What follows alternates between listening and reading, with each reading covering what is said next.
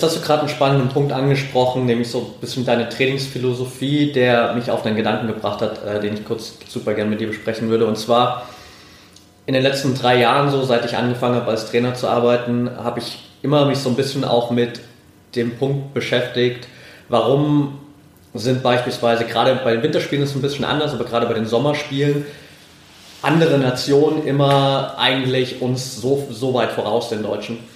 Und ich habe für mich so ein bisschen das Gefühl, zumindest gerade was so das Mindset angeht, dass wir in Deutschland ein bisschen zu sehr an dieser olympischen Philosophie dabei sein ist alles hängen. Und dass das irgendwie im Vornherein immer zu sehr in den Vordergrund gestellt wird und so nach dem Motto, ja, jeder ist eigentlich zufrieden damit, dass wir überhaupt zu Olympia fahren. Und es geht gar nicht mehr darum, am Ende bei Olympia wirklich mit Gold nach Hause zu kommen. Und wenn man sich mal beispielsweise die USA anschaut, dann ist das halt ein ganz anderer Fokus. So, da geht es um die Goldmedaille, da geht es nicht darum, dabei zu sein, sondern da fahren die Athleten natürlich dahin, um eine Medaille zu holen. Wie siehst du das aus deiner Sicht? Also auch ähnlich ist auch wieder dieses, dieses Problem ähm, ja, Gesellschaft. Wie gesagt, man darf es ja heute teilweise nicht mehr äußern, also nicht mehr so negativ oder so hart sagen. Ne? Das Wort Hass ist verboten, das Wort, ähm, ähm, wie gesagt, bei mir ist es äh, krankhaft, äh, also ich war krankhaft erfolgssüchtig das sind auch wieder zwei Worte mit süchtig und krank, die man nicht benutzen kann. Ich benutze sie trotzdem, weil mich ja zu dem gemacht hat und ist ja jetzt nicht negativ. Ich habe ja damit niemanden geschadet oder ich habe jetzt niemand verletzt, ja. sondern war einfach nur, ist für mich ein Ausdruck, den ich benutze, den man früher benutzt hat, den man heute nicht mehr benutzen darf.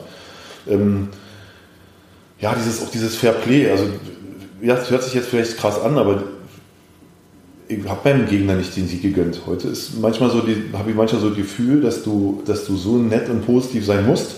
Und wie gesagt, nicht auf äh, dieses Wort Krieg oder so. Jetzt, jetzt, äh, früher haben wir gesagt, oh, heute ist Krieg. Ne? Ja. Also war jetzt ja nicht, ich möchte den ja nicht umbringen. Ja.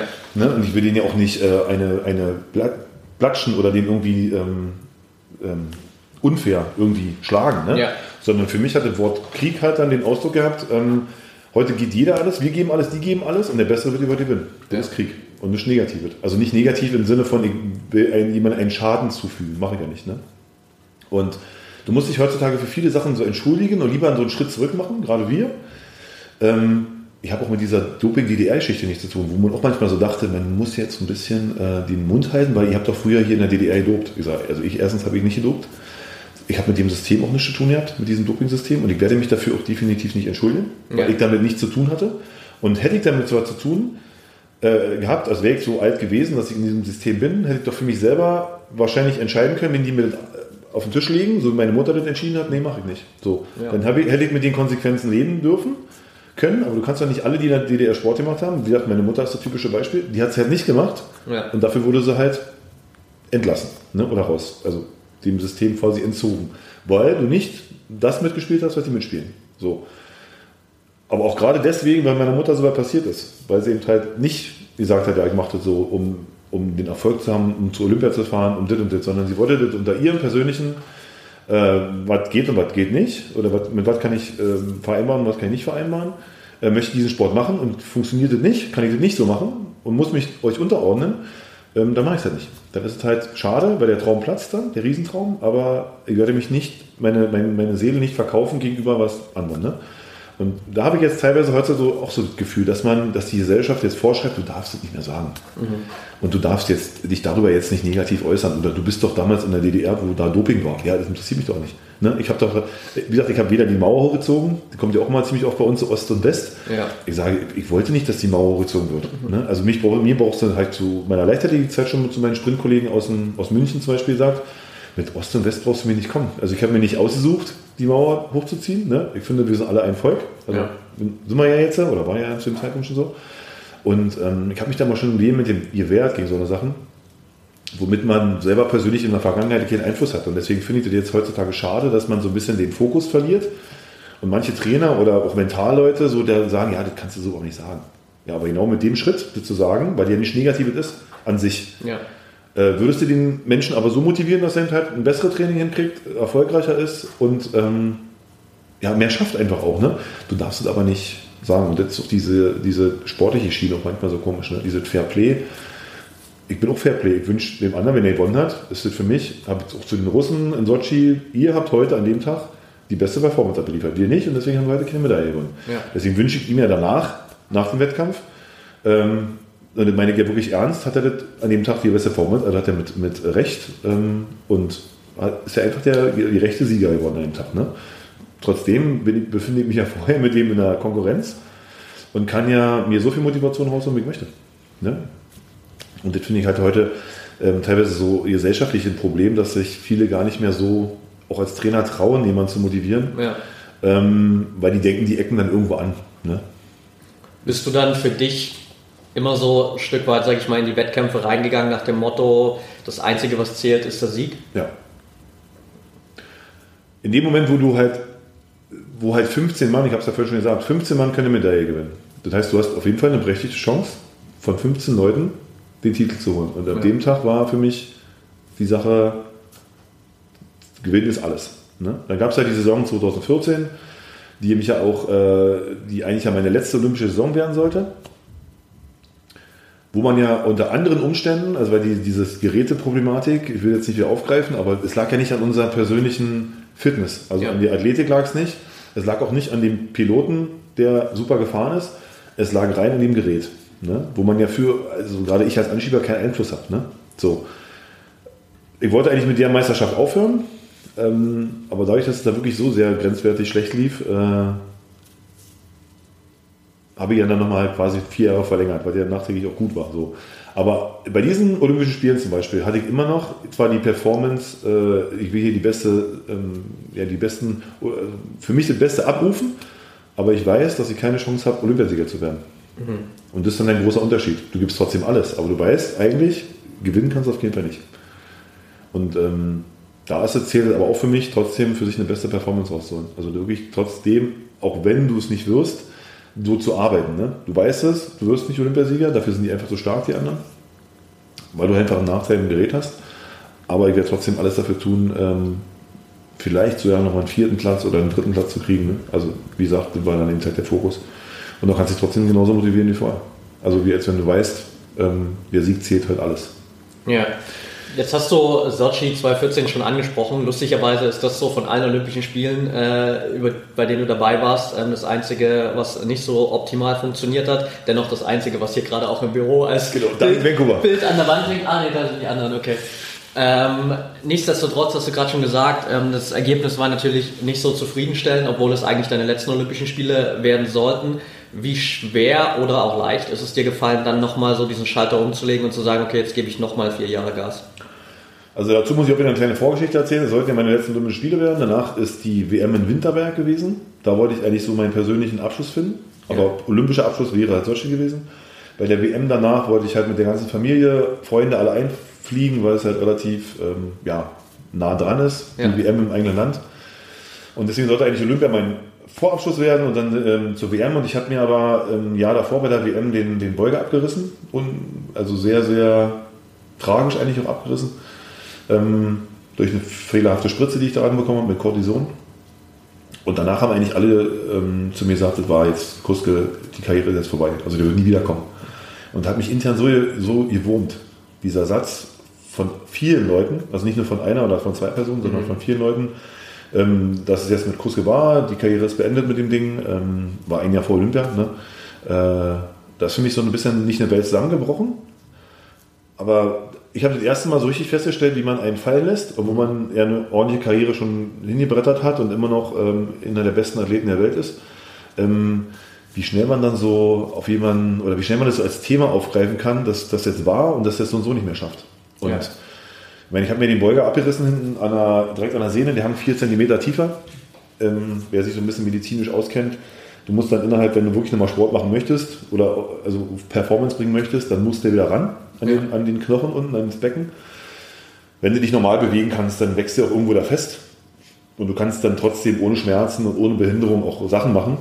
Du kannst halt bloß nicht mehr versuchen, so schnell wie möglich von A nach B, zu rennen. Also in einer guten Zeit. Ja.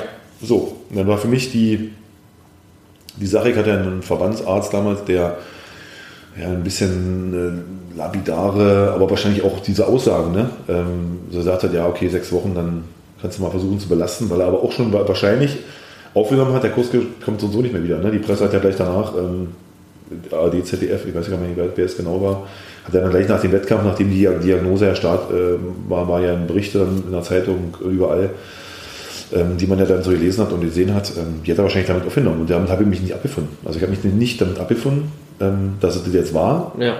weil ich ja noch gar nicht bewiesen habe oder noch gar nicht geguckt habe, wie, wie kann sich den wieder zurückkämpfen. Ne? Und hatte dann schon ab Tag 1 nach der OP, und da muss ich auch vielleicht nochmal was zum, zur Motivation sagen, ähm, zu externer Motivation als Athleten. Ich hatte, ich hatte einen, einen also Verbandsarzt hat eine Fehldiagnose gemacht ich hatte damals einen, den Eschelloff-Arzt, der bei uns in der Bundeswehr in, in äh, Oberhof war. Der war dort ähm, quasi für die Sportarten in Oberhof zuständig. Mhm. Also Skispringen, nordische Kombination, Bobfahren, Rodeln, alle möglichen Leute sind zu dem nach Erfurt gefahren, wenn die Probleme hatten, die Sportler. Bei dem war ich in Behandlung, bin dann aus Potsdam immer zu dem Dr. Lutz abends nach Erfurt, teilweise bis 0 Uhr da gesessen bei ihm in der Praxis. Bin ihm da sehr, sehr dankbar für. Ähm, der den Beuger hat, sich angeguckt hat, die Diagnose bekommen hat von mir, was der Arzt meinte ähm, und sagte, dass er damit nicht einverstanden ist. Da war ja schon mal für mich wieder so ein positiver Fall. Hier steht jemand hinter dir, ein Arzt, der dir hilft, der das auch anders sieht als die anderen. Ne? Und ähm, ist dann aber irgendwann mit seinem Latein ans Ende gekommen. Und das ist aber auch wieder was, weil ich so positiv von jemandem mitnehme. Es ist ein Arzt, der Sportarzt, der ist Nationalmannschaftsarzt bei den, bei den Eisschnellläufern. Also wirklich einer der besten Ärzte, sonst wäre er nicht ja. bei Olympia dabei der selber kommt von sich aus und sagt, Kevin, ich bin hier am Ende mit meinem Latein, ich würde, dich, ich würde gerne eine zweite Meinung holen. Und das machen schon ganz, ganz, ganz wenige Ärzte, die auf dem Level schwimmen. Ne? normaler ja. Hausarzt würde wahrscheinlich machen. Oder normalen Allgemeinmediziner, der sagt, ja, also ich kenne mich jetzt mit äh, Magen-Darm-Krankheiten aus, aber mit Fußgelenk und so Orthopäde bin ich nicht, schicke ich dich mal dahin. Ne? Ja. Sportärzte ist ein bisschen was anderes. Die vereinnahmen manchmal so den, den Erfolg natürlich auch für sich. Ne? Die sind ja Teil der Nationalmannschaft. Und da hat mich das schon erst einmal gewundert, dass der sagt, ich würde dich gerne an Müller-Wohlfahrt mhm. überweisen. Also an die eigentlich Sport, Sportarzt-Koryphäe, die es gibt. Ne? Ich kannte den bis zu dem Datum nicht, nur natürlich von vom den ganzen medialen Geschichten, aber ja. persönlich nicht. Ne?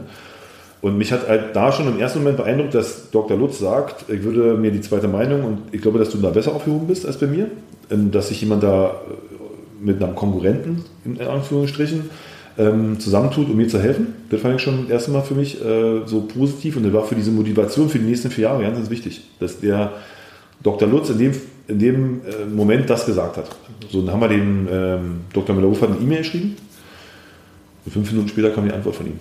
Und das war wieder so ein einschlägiges Ergebnis von mir. Der große Dr. Müller-Wohlfahrt schreibt, Dr. Lutz, ähm, ich soll morgen sofort bei ihm um die und die Uhrzeit in der Praxis sein und der freut sich auf mich. Und da war wieder so, so ein Aha-Effekt, ein zweiter Mensch, diese positive, wir haben die Geschichten reingeschrieben, die ja. passiert sind. Ne?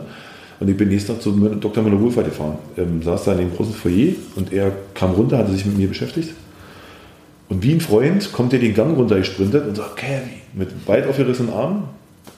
Und das war wieder, wieder so ein Punkt. Und jetzt sind so diese Bausteine, die sich so im Kopf die so äh, einen so motivieren und die eigentlich zu dem machen lassen, was ich nachher nochmal geworden bin danach. Ja. Ne? Wo ich sage, der kommt so motiviert zu dir. Eine, eine Koryphäe, die, wir sind Millionäre im Fußball, kommen hier aus dem Ausland geflogen, äh, bezahlen einen Haufen Geld, um bei dem Dr. Müller Wohlfahrt behandelt zu werden. Und der sagt meinen Vornamen und nimmt mich auf, als ich den schon tausend Jahre kenne, als ich ja. dein, dein, ja, sein Freund bin.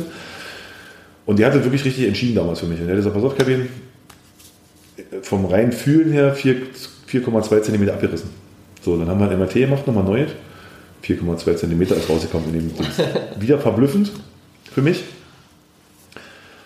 Ja, spielt keine Rolle. Äh, morgen früh 8 Uhr wirst du operiert. Ich sage, kann ich nicht, ich wollte ja nur zur Kontrolle kommen, ich kann nicht morgen früh, ich habe ja nicht mit, keine Tasche, keine Zahnbürste, gar nichts. Äh, ist mir scheißegal.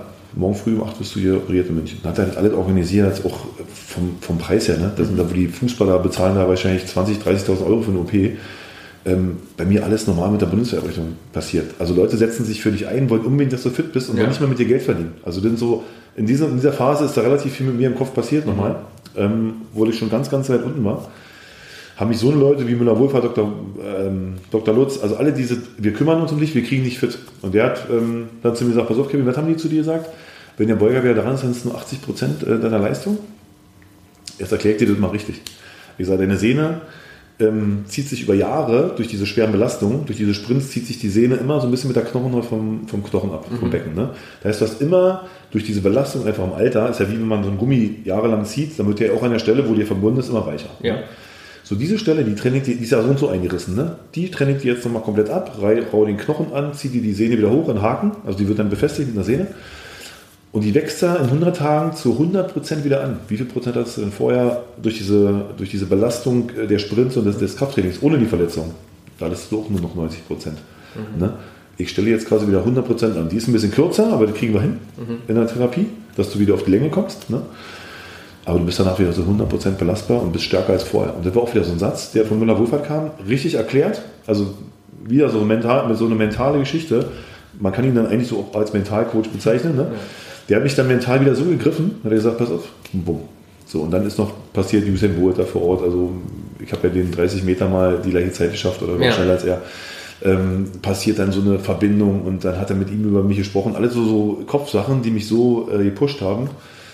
Und äh, der letzte Satz war von ihm, ähm, Olympia bist du dabei, definitiv ein Jahr später. Und ähm, ja, das war für mich Motivation, dieser Mensch.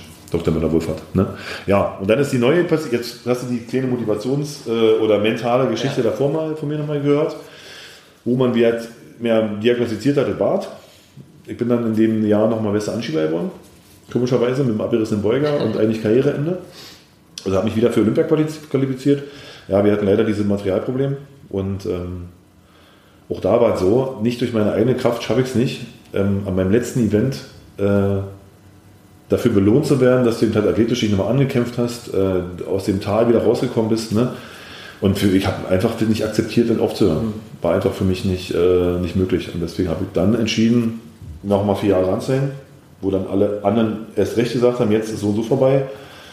Der geht auf die 40 zu, das ist äh, unmöglich. Äh, fünf Olympische Spiele, das schafft keiner. Ja. Ähm, und dann auch eben halt auf diesem Niveau ähm, bei Olympia anzukommen, schafft er niemals. Also war aber auch wieder für mich so ein Ding. War wieder die Hälfte der Menschheit sagte, schafft er nicht. Ähm, jetzt ist recht. Könnte haben von mir. Ne? Das ist immer so mein Ding gewesen, jedes Jahr. Und wie gesagt, man hat mich eher mit negativen Sachen getriggert. Wenn die alle gesagt haben, ja, ja, Kussi kommt wieder, wäre ich wahrscheinlich ganz normal weiterlaufen, hätten ganz normal trainiert, aber durch diese Sprüche, die ja auch öfter dann kamen, auch in der Vorbereitung, ähm, sind es immer 5% mehr und sind eigentlich ich habe mich ja nach äh, Korea, nach 2018, nach der Silbermedaille bei vielen bedankt, die äh, mir den nicht gegönnt haben, weil ja. der, der Grund dafür, dass ich so erfolgreich bin, seid ihr, habe ich gesagt. Weil diese Prozente haben mich halt im Kopf immer motiviert in jedem Training. Gleich geht's weiter mit der heutigen Folge. Ich will dir nur ganz kurz die Info für die ProMind Academy mitgeben. Die ProMind Academy ist dein mentales Trainingscenter im Sport, mit dem du trainieren kannst wie die besten Athleten der Welt.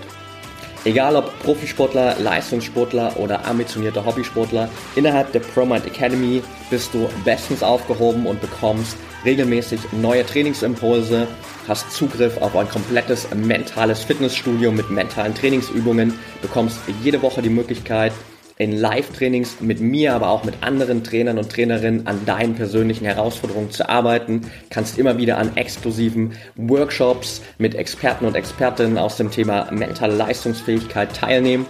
Und du hast die Möglichkeit, dich auch immer wieder mit anderen Sportlern und Sportlerinnen auszutauschen, sodass du auch von anderen Sportarten lernen kannst. Das Beste zum Schluss, du hast all diese Trainingsinhalte immer in deiner Hosentasche als App verfügbar, so dass du sie auch dann einsetzen kannst, wenn es wirklich darauf ankommt. Direkt vor deiner Trainingseinheit, direkt vor dem Wettkampf und so kannst du immer bestmöglich vorbereitet in deine sportlichen Herausforderungen gehen. Also check auf jeden Fall jetzt die Show Notes aus oder geh einfach auf www.promind.academy da findest du nochmal alle Infos und hast die Möglichkeit, die ProMind Academy 14 Tage komplett kostenfrei zu testen. Anschließend investierst du 39 Euro pro Monat, um innerhalb der ProMind Academy zu trainieren und dich sportlich einfach maximal weiterzuentwickeln, so dass du in Zukunft auf all deine Herausforderungen bestmöglich vorbereitet bist, deine Ziele erreichen kannst und dein sportliches Potenzial wirklich komplett ausschöpfen kannst. Also check jetzt die Shownotes aus oder geh auf www.promind.academy und dann freue ich mich auf unser gemeinsames Training innerhalb der ProMind Academy. Und jetzt geht's weiter mit der heutigen Folge. Ja, mega Story, auch vor allem deswegen, weil man dann halt mal sieht, wie wichtig es dann doch ist, auch immer mal wieder so das richtige Umfeld halt zu haben, weil du warst ja und bist es heute noch von deinem eigenen Mindset her unglaublich gefestigt. Du hast dich selbst trainiert, immer du hattest selbst diesen Fokus. Aber in dem Moment, wo dann halt selbst auch bei dir mal so in Anführungsstrichen der Akku leer ist und wo du durch diese Verletzung halt kurz vor Olympia da so komplett am Boden bist, kommt halt dann aus deinem Umfeld jemanden, der dich wieder hochzieht und der dich wieder pusht und dir dann halt so diese Motivation gibt. Und es zeigt, glaube ich, auch nochmal, wie super wertvoll es ist, dann halt einfach auch so die richtigen Menschen im Umfeld zu haben, die einen, wenn man es denn dann braucht, vielleicht nicht die ganze Zeit, aber wenn es wirklich drauf ankommt, dann auch doch nochmal pushen wieder. Also, also richtige Worte. Also es, deswegen ist die mentale Geschichte, und das ist ja dein Part, ähm, für mich ja so extrem wichtig. Ne? Also das ist so für mich ähm, einfach eine Sache, die man ja da bewiesen hat, die, die einfach dadurch, dadurch passiert, einfach deine, deine, dein Comeback, ne? dein wieder rauskommen aus dem Loch. Ne? Und wie gesagt, war ja schon im Alter, wo, du, wo, wo man ja wirklich davon ausgehen hätte können, das Testosteronspiegel geht runter, ne? also Verletzungsanfälligkeit und im Alter so und so, ne? die, die Sachen regenerieren nicht mehr so schnell so. Also man hat sich ja dann schon einen Kopf gemacht. Ne? Und bist du alleine gelassen an solchen Sachen, bist halt allein gelassen. Ne? Dann kriegst du dich halt nicht mehr so motiviert. Aber du hast schon recht, wenn du Leute in deinem Umfeld hast, die eben halt mental dich auch ein bisschen pushen und aufbauen, dann, dann schaffst du auch noch im hohen Alter eine Leistung abzurufen. Ne? Und ich habe ja das Jahr danach, also das Jahr danach habe ich ja durch diese Fehlbelastung, ne? ich hatte ja die, die linke Beuger abgerissen, mhm. habe ich den rechten Beuger ein bisschen mehr belastet und hatte auf immer eine Sehnenreizung am rechten Beuger. Die gleiche Stelle auf der anderen Seite. Wo man ja auch wieder sagt, ist kurz danach passiert, Olympische Spiele, kommst du fit durch, dann hast du aber, wie gesagt, ein bisschen mehr die rechte Seite belastet.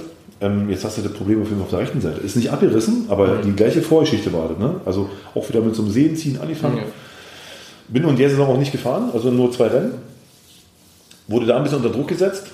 Du musst, du musst, du musst. Ich habe jetzt auf der Cup keine Probleme. Nee, du musst und dann passiert eine Verletzung. Wieder so eine untypische Sache, womit du selber nichts zu tun hast, wo dich andere Leute unter Druck setzen. Ne? Und dann hast du dir eigentlich bewiesen und hast dich wieder hochgekämpft. Kommt der gleiche Spruch danach, dieser. Mhm. Ne? Ja, Winterberg jetzt BM nicht gefahren, äh, kommt nie wieder hoch.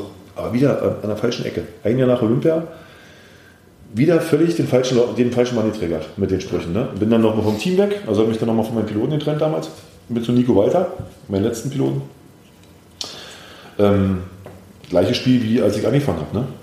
Du wirst mich ähm, nicht mehr als der gesehen, der du bist, obwohl du Leistung hast. Leute sind damals ins Team gekommen, die, naja, wie will ich nicht sagen, rumgesponnen haben, aber die äh, ja, so sich ein bisschen durchlanciert haben. Die wurden lieber mitgenommen, weil sie halt noch ein bisschen jünger sind, haben aber gar nicht, äh, früher von ihrem Leistungsstand waren die nicht besser als ich. Mhm.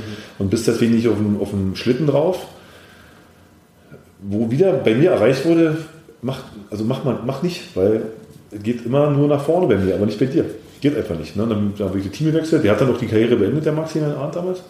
Die Jahr danach. Ja. Aus auch anderen Gründen, aber ein Part war natürlich auch, weil ich, das Team ist halt auch zerbrochen, ne? also weggegangen. Ich bin dann zum Nico weiter rüber gewechselt. Genau mein letzter Pilot. Und ähm, habe dann halt gesagt, jetzt greifst du nochmal die letzten Olympischen Spiele an. Und mit diesen zwei Vorfällen, die ich gerade dir erzählt habe, der Beugeabriss, Motivationspush, äh, Müller-Wohlfahrt, ähm, mich gewundert, dass Ärzte so miteinander kommunizieren, obwohl sie Konkurrenzdenken eigentlich haben müssten.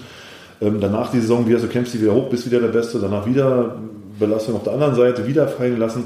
Das sind alles so ähm, ja, Punkte, die mich eigentlich für mein letztes Ziel Olympische Spiele 2018 so stark gemacht haben, Deswegen würde ich auch immer nachträglich sagen, wenn ich mit jemandem spreche, ja, hättest du das vielleicht anders gemacht. Ich sage aber genau das, was am 2018 äh, passiert ist im Februar bei Olympischen Spielen, im letzten Lauf, die sind das Ergebnis von dem, was davor passiert ist.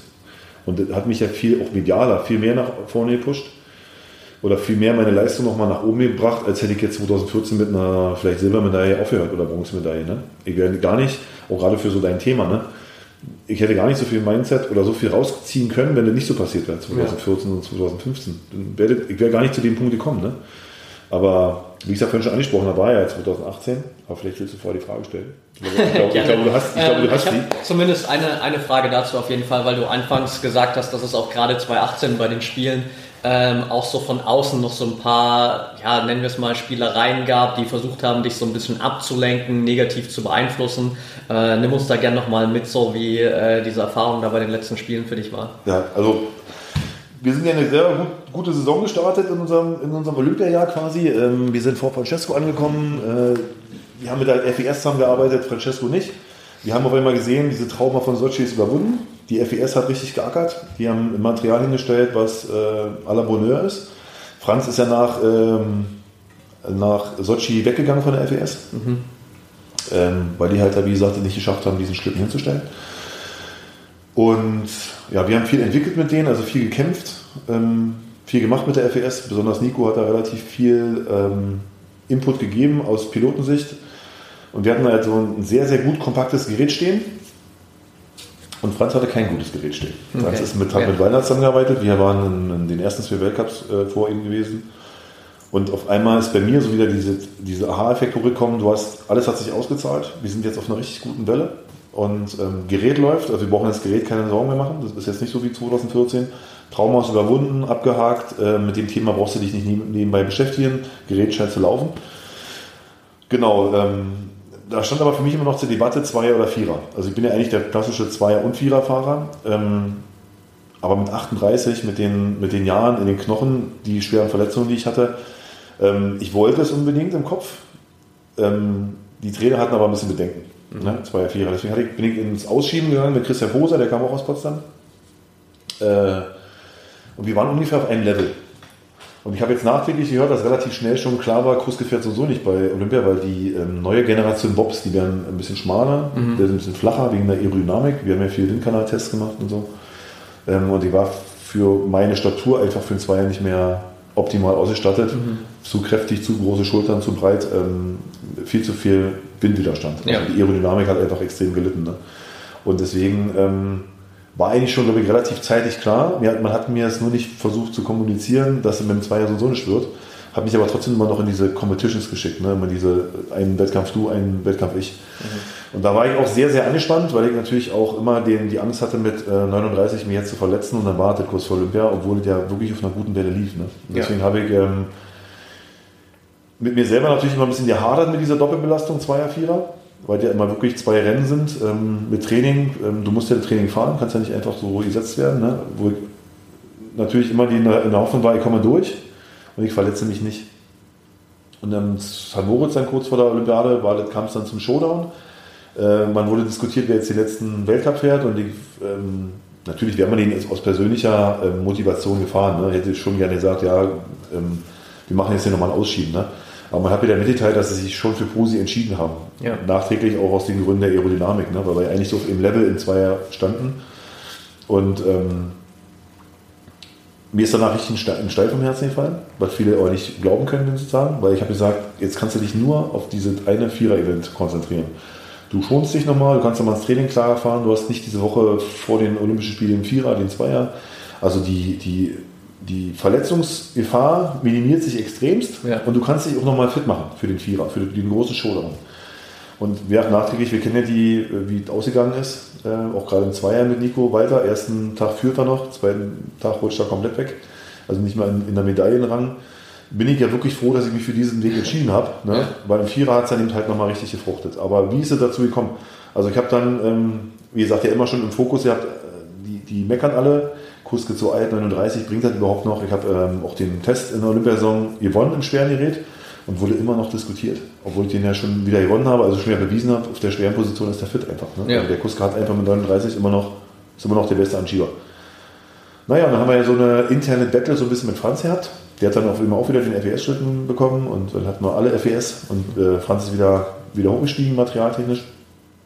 Auf jeden Fall war es dann eben halt schwierig, jetzt allein von Sieg oder von Goldmedaille zu sprechen. Äh, jetzt für mich war es aber wichtig, nochmal mit einer Medaille nach Hause zu fahren als Ja. Karriereabschluss. Ne? Und dann, ähm, weil gerade so du von Motivation sprachst, also das, wichtig war, die Koreaner hatten auf dieser Bahn über 600 Fahrten.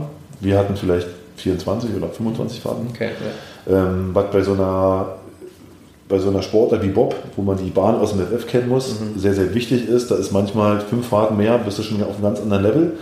Die hatten aber einfach mal die komplette Saison weggelassen, weil die Heimmannschaft ist ja immer gesetzt für Ja. Olympische Spiele. Ne? Die haben nicht ein Weltcuprennen mitgemacht, sondern haben die ganzen Winter auf dieser Bahn trainiert Okay, für die Olympischen ja. Spiele. Ne? Also jetzt vermessen von mir zu sagen, aber wenn ich die Vorbereitung dann mit dem Bob fahre, dann werde ich wahrscheinlich auch nach vorne ankommen, weil ich ja nie noch weiß, an welchen Dings ich zählen muss. Nee, der war jetzt ein Scherz, also ich bin jetzt nicht der Pilot mit dem Anschieber. Ähm, aber ich sag mal so, dass die schon die Chancen, da zu gewinnen oder vorne zu sein, war für die Koreaner schon extrem hoch und Ja. ähm, ich habe die von vornherein da gesetzt. Ähm, es war also wieder ein Platz im Kopf gewesen für mich, der also auf jeden Fall sehr, sehr umkämpft war. Ne? Also wir mussten auf jeden Fall alles geben und mussten wirklich mit der besten Performance an den Start gehen. Ja, und beim Bobfahren ist es ja so, dass die Startzeit ja relativ äh, wichtig ist bei uns. Ja. Also gerade im Männerbereich ähm, muss man schon, gewinnst du halt heute nicht mehr, wenn du nicht mehr mitstartest. Also du musst mitstarten. Startest du nicht mit mit den, mit den äh, Konkurrenten, dann kannst du eigentlich auch die Medaille abhaken. Gibt, ähm, bei den Frauen gibt es teilweise noch, dass die hinterher starten und dann über Gewicht irgendwie und der, die Material aneinander vorbeifahren. Ja. Aber bei den Männern ist es eigentlich so, wenn du dann eine Zehntel hinterher startest, kannst du eigentlich vergessen. Na, dann musst du schon mal, kannst du die Medaille schon abgrasen. Auf jeden Fall haben wir es ähm, geschafft in drei Läufen und so hinzukämpfen, dass wir um die Bronzemedaille mitfahren. Ähm, Franz war eigentlich schon gut wie durch, noch mit den besten Startzeiten zurecht, weil er eben halt auch von den Piloten einfach der beste Starter ist. Der startet ja genauso schnell wie seine Anschieber. Ja. Und insofern war das da so schwer mit einem Rodelpiloten wie Nico, der jetzt von der Athletik her nicht ganz so ähm, ja, im Sprintbereich gesegnet ist wie Franz. Mhm. Ähm, mussten die Anschieber hinten schon noch ein bisschen mehr bringen als bei Franz zum Beispiel. Die müssen halt mitschieben, also mit Franz, ja. aber die haben halt immer eine gute Startzeit. Ne? Und ähm, ja, im Endeffekt ist es ja dazu gekommen, dass wir uns vorher ähm, auch so ein bisschen gebettelt haben. Thorsten Marges ist ja der Spezialist aus der Mannschaft, den ich vorhin schon mal angesprochen ja. habe, der gerne mal mit lange böse gucken versucht, jemanden aus dem Konzept zu bringen. Okay. Und äh, das ist aber natürlich bei mir wieder an der falschen Adresse gewesen. Bei mir brauchst du nicht lange böse gucken, weil dann werde ich als sportlich böse, also muskulär. ja.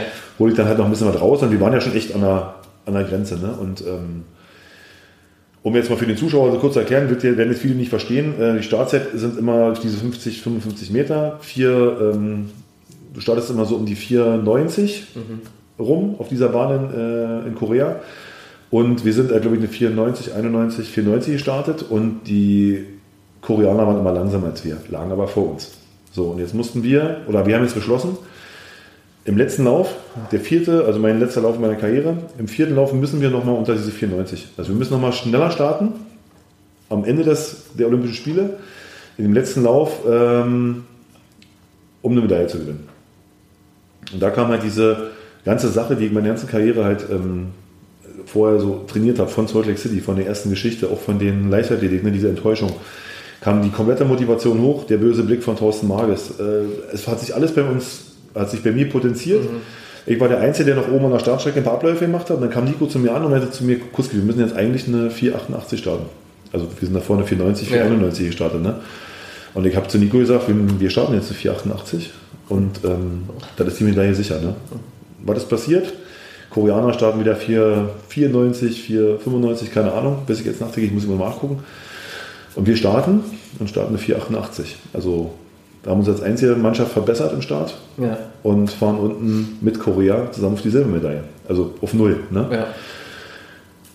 Nachträglich kann man so einen mentalen Mentaltrainer oder so, so einen Trainer wie dich, äh, wie dir sagen, ähm, genau diese, die ganze Karriere hat sich an dem Tag bei mir komplett entladen und ich habe an dem Tag komplett alles auf den Punkt gebracht. Und ähm, wir haben in unserem Team, ne, in unserer Motivation, genau das geschafft, was viel weniger Mannschaften schaffen in dem Moment. Einfach nochmal 200 aufzulegen, weil der bei uns eine richtige Welt ist. Und dadurch nicht eine Bronzemedaille zu kriegen oder komplett rauszufallen auf Platz 4, sondern einfach nochmal einen Platz nach vorne zu rutschen und sich eine Silbermedaille zu kaschen mit den Koreanern zusammen, die halt wir 680 Fahrten mehr hatten, ne, die wir am Start angeschlagen haben. Und ähm, ja, das ist so für mich der optimale Karriereabschluss gewesen also auch diese letzte Rennen. Und ich sage, dass das vorher alles einen Sinn hatte. Also es hat, es wäre nicht zu diesem Tag, an dem Tag auch zu dieser Zeit gekommen, hätten wir nicht, hätte ich nicht das erlebt, was ich vorher erlebt habe von meinem ersten Leistungssporttag an. Das ist einfach so. Ja. Und genau, das ist so wie vorher, also so vorhergesehen, ne? Ja. Alles, was passiert ist. Ich glaube, wie gesagt, durch diesen Beugeabriss wären wir diese Motivation nicht gekommen, wir wären nicht diese 488 gestartet. Wären wir nicht. Ne? Wenn alles normal durchläuft, kannst du dich nicht so motivieren. Und ähm, genau, das ist so ein bisschen mein, meine Story oder mein Ding zu diesen letzten Olympischen Spielen, zu dem äh, ich geschafft habe, der erfolgreichste Bobfahrer aller Zeiten zu werden, weil ich vorher nicht als Fokus hatte. Das hat mir André Lange, der war ja Kommentator, ne, dann mhm. unten äh, gesagt, Kuski, Mensch, blöder Hund, hast mir jetzt meine Dings geklaut. Und dann wusste ich erstmal gar nicht, was er will von mir und äh, ist mir dann erst im zweiten Schritt eingefallen. Ich hatte mich davor gar nicht mehr beschäftigt, der beste Bobfahrer aller Zeiten zu werden. Ne? Ich wollte einfach nur für mich eine super Performance abliefern und nochmal eine Medaille versuchen zu kriegen mit dem besten möglichen, was man rausholen kann. Ne? Ja. Ähm, wie gesagt, wenn es nicht dazu gekommen wäre, weil ich ja 2014 gesagt habe, dann hat man es einfach nicht geschafft, du hast aber alles gegeben. Ne? Und dann wäre ich dann auch natürlich traurig ein bisschen gewesen, aber nicht, ich hätte mich jetzt nicht gesagt, ich hätte das noch verändert oder die waren noch böse oder die haben noch das und das hätte ich nicht gemacht. Ähm, wie gesagt, da spielt die Fairness halt eine große Rolle. Ähm, aber an dem Tag habe ich, haben wir wirklich alles auf den richtigen Punkt gebracht und haben, wurden mit einer Silbermedaille belohnt. Die ich nachträglich, wie gesagt, auf die Karriere zurückführen kann, dass es genau aus dem Grund passiert ist, wie es passiert ist. Und das versuche ich jetzt, wie gesagt, auch so meinen Athleten ein bisschen weiterzugeben. Ähm, bringe die Story jetzt nicht so oft, aber das sind so Sachen, ähm, ja, wie man manchmal Leuten erklären kann, wie man noch ähm, auch in der tiefsten Verletzungszeit oder in dem, wo alle schon abgeschrieben haben, immer noch weitermacht. Ne? Oder auch mal ein Training, das nicht gut läuft oder wo man mal zurückliegt oder sonst irgendwelche Sachen. Ne? Das kann man immer aus diesen Sachen rausnehmen und hat für mich immer diese mentale, ähm, hat immer sehr, sehr viel bei mir einen, Stellen, einen sehr, sehr hohen Stellenwert, viel, viel mit äh, Leistungsentwicklung zu tun und deswegen bin ich da auch mal auch so ein Freund, weil ich es halt wirklich live am eigenen Körper erlebt habe und das, ja, reflektierte Versuche nochmal zu vermitteln. Ja, mega gut. Vor allem finde ich es eine super Story, dass das quasi so zum Ende auch nochmal so dieses Beispiel ist, wie du auch so deine vergangenen Erfahrungen halt für dich nutzen kannst. Weil du hast das ganz am Anfang angesprochen, als du 2002 in Salt Lake City warst und diese Nervosität hattest und André Lange dann zu dir gekommen ist und gesagt hat, hey, guck doch mal, du bist hier schon gefahren, du bist hier schon Dritter geworden, das sind genau dieselben Leute, das ist nichts anderes, das ist einfach nur ein Wettkampf und du quasi auch so die vergangenen Erfahrungen genutzt hast, um runterzukommen und deine Performance zu liefern. Und dann zum Abschluss nochmal so, wo du weißt, okay, jetzt brauche ich nochmal diese paar Prozent einfach mehr, die eigentlich gerade gar nicht da sind, aber dann halt zurückzublicken auf irgendwie fast 20 Jahre sozusagen und da irgendwie all die Bausteine zusammenzufügen, ähm, um halt da am Ende nochmal so dieses letzte Quäntchen rauszuholen, das dich dann pusht und dir diese letzte finale Medaille gibt, so für diesen ja, ziemlich perfekten Abschluss eigentlich deiner Karriere. Das war's. Also das so, genauso war es eigentlich gewesen. Ne? Also dieses, für mich ist mal nichts Negatives, habe ich ja vorhin schon mal gesagt. Ne? Auch so, wir haben auch nicht im Olympischen Dorf davor gewohnt. Ne? Wo viele mal sagen, ja, du musst doch im Olympischen Dorf wohnen, Party, die anderen Sportler. Äh, wir haben im Vorfeld mit Absicht in den früheren Bundestrainern eigene Häuser gehabt, wo du halt von dem Trubel weggenommen wurdest. Ne? Okay. Ähm, aber auch das war so eine Sache für mich. In den letzten Olympischen Spielen haben wir ja im Dorf gewohnt.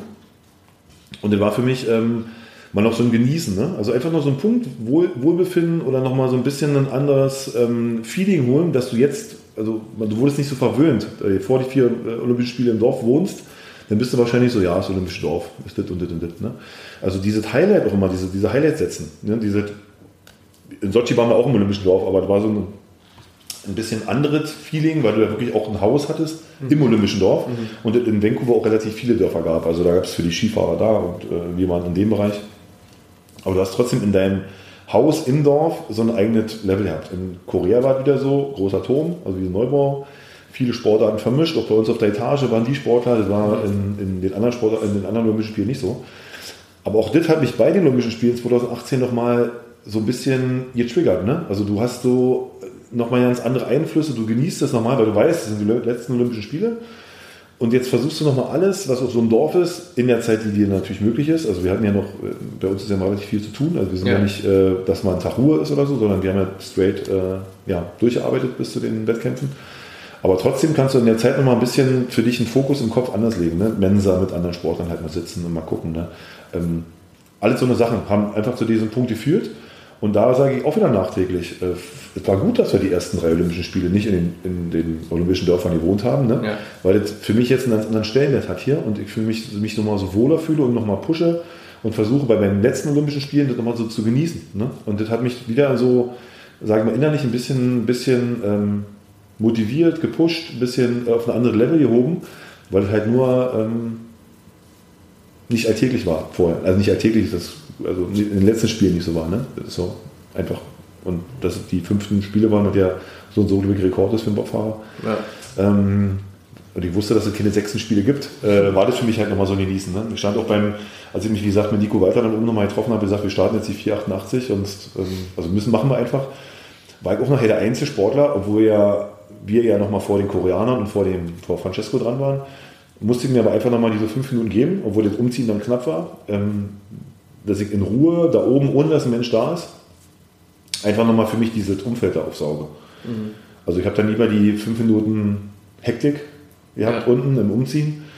Aber ich wollte einfach nochmal bei meinen letzten Olympischen Spielen nochmal auf diese Berge gucken, was du jetzt nicht mehr so genießt da vor allem. Das ist ja. einfach so. Und das waren für mich, wie gesagt, auch so kurze Sequenzen, die einfach dazu geführt haben, dass du einfach den letzten Start machst, wie du machst. Ne?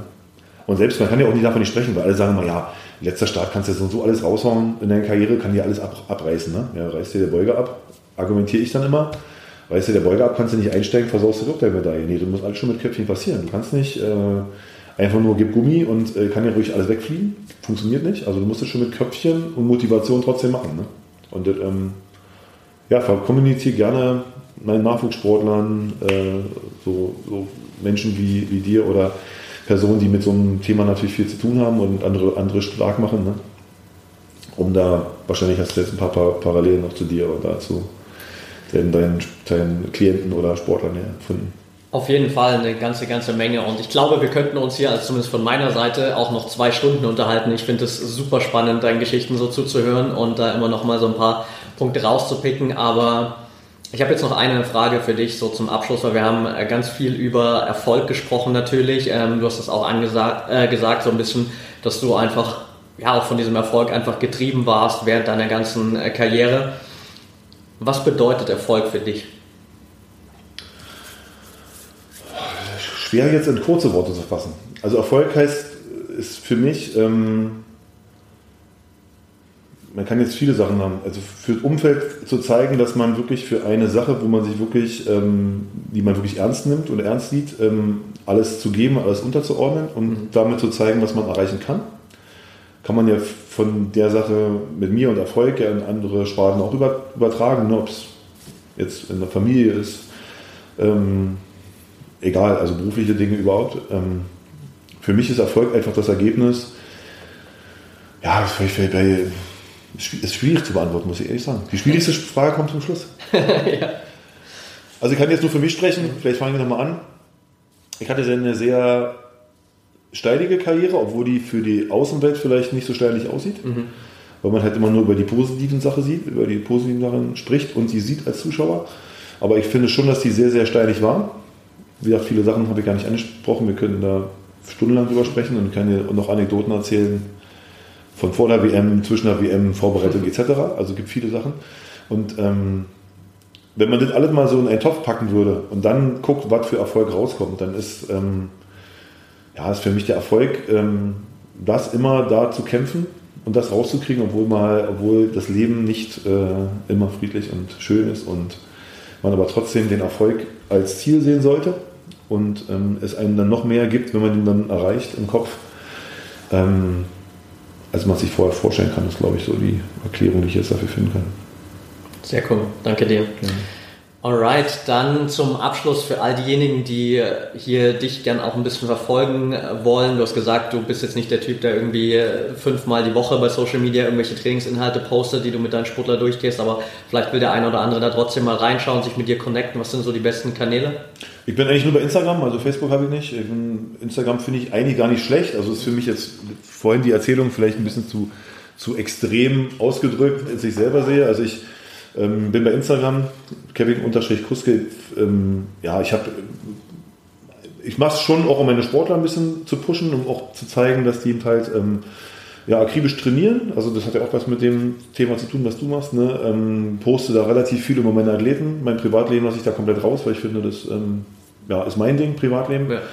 Ähm, ist ja bei den neuen äh, Influencern oder den Leuten, die sich im Internet verkaufen müssen oder als Promis. Ich habe ja auch ein paar Promi-Sachen noch mitgemacht nach meiner Karriere wo man schon merkt, dass die schon gerne möchten oder die wollen, dass du deine Familie mhm. und dein Privatleben postest, will ich nicht.